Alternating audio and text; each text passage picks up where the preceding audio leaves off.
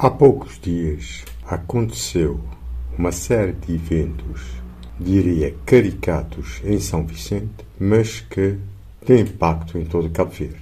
O celeuma da não aprovação dos instrumentos de gestão da autarquia São Vicentina, melhor dizendo, a não aprovação do plano de atividades e do orçamento do município de São Vicente.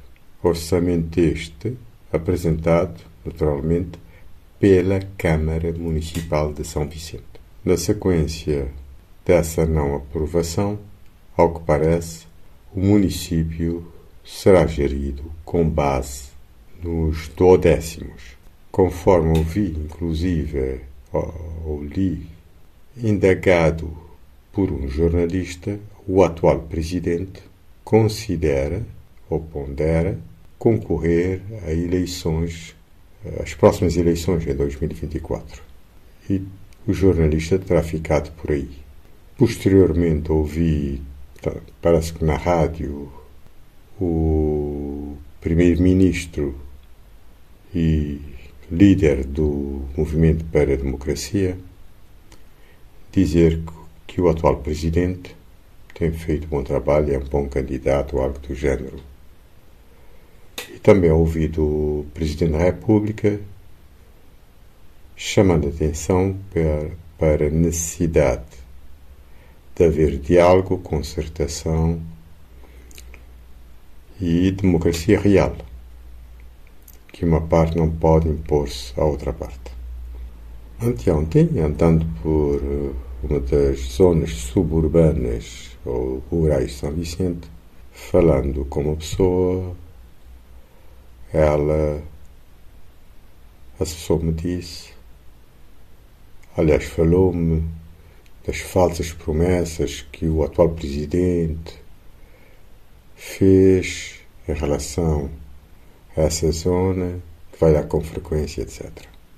Mas a minha estupefação é com este país.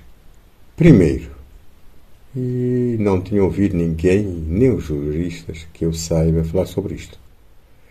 Não há eleição do presidente da Câmara. O presidente da Câmara não é eleito.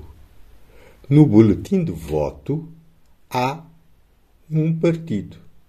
Quem é eleito é o partido.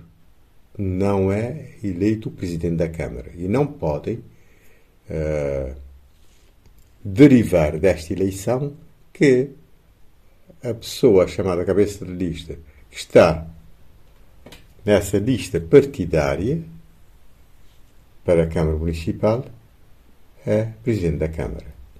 Não há eleição, votação do Presidente da Câmara. Que fique bem claro. Mas a própria Constituição nem sequer menciona a palavra ou a expressão Presidente de Câmara. Para a Constituição da República de Cabo Verde, no município há dois órgãos: a Assembleia Municipal e o órgão colegial, que é a Câmara Municipal. A criação da figura do Presidente da Câmara, ainda mais com poderes quase que imperiais, é uma deturpação no meu entender, da Constituição. É uma vergonha. Eu penso para os juristas e uma pouca vergonha para os políticos que, através do Estatuto do Município ou outros, contornaram a Constituição. A Constituição não fala de Presidente da Câmara.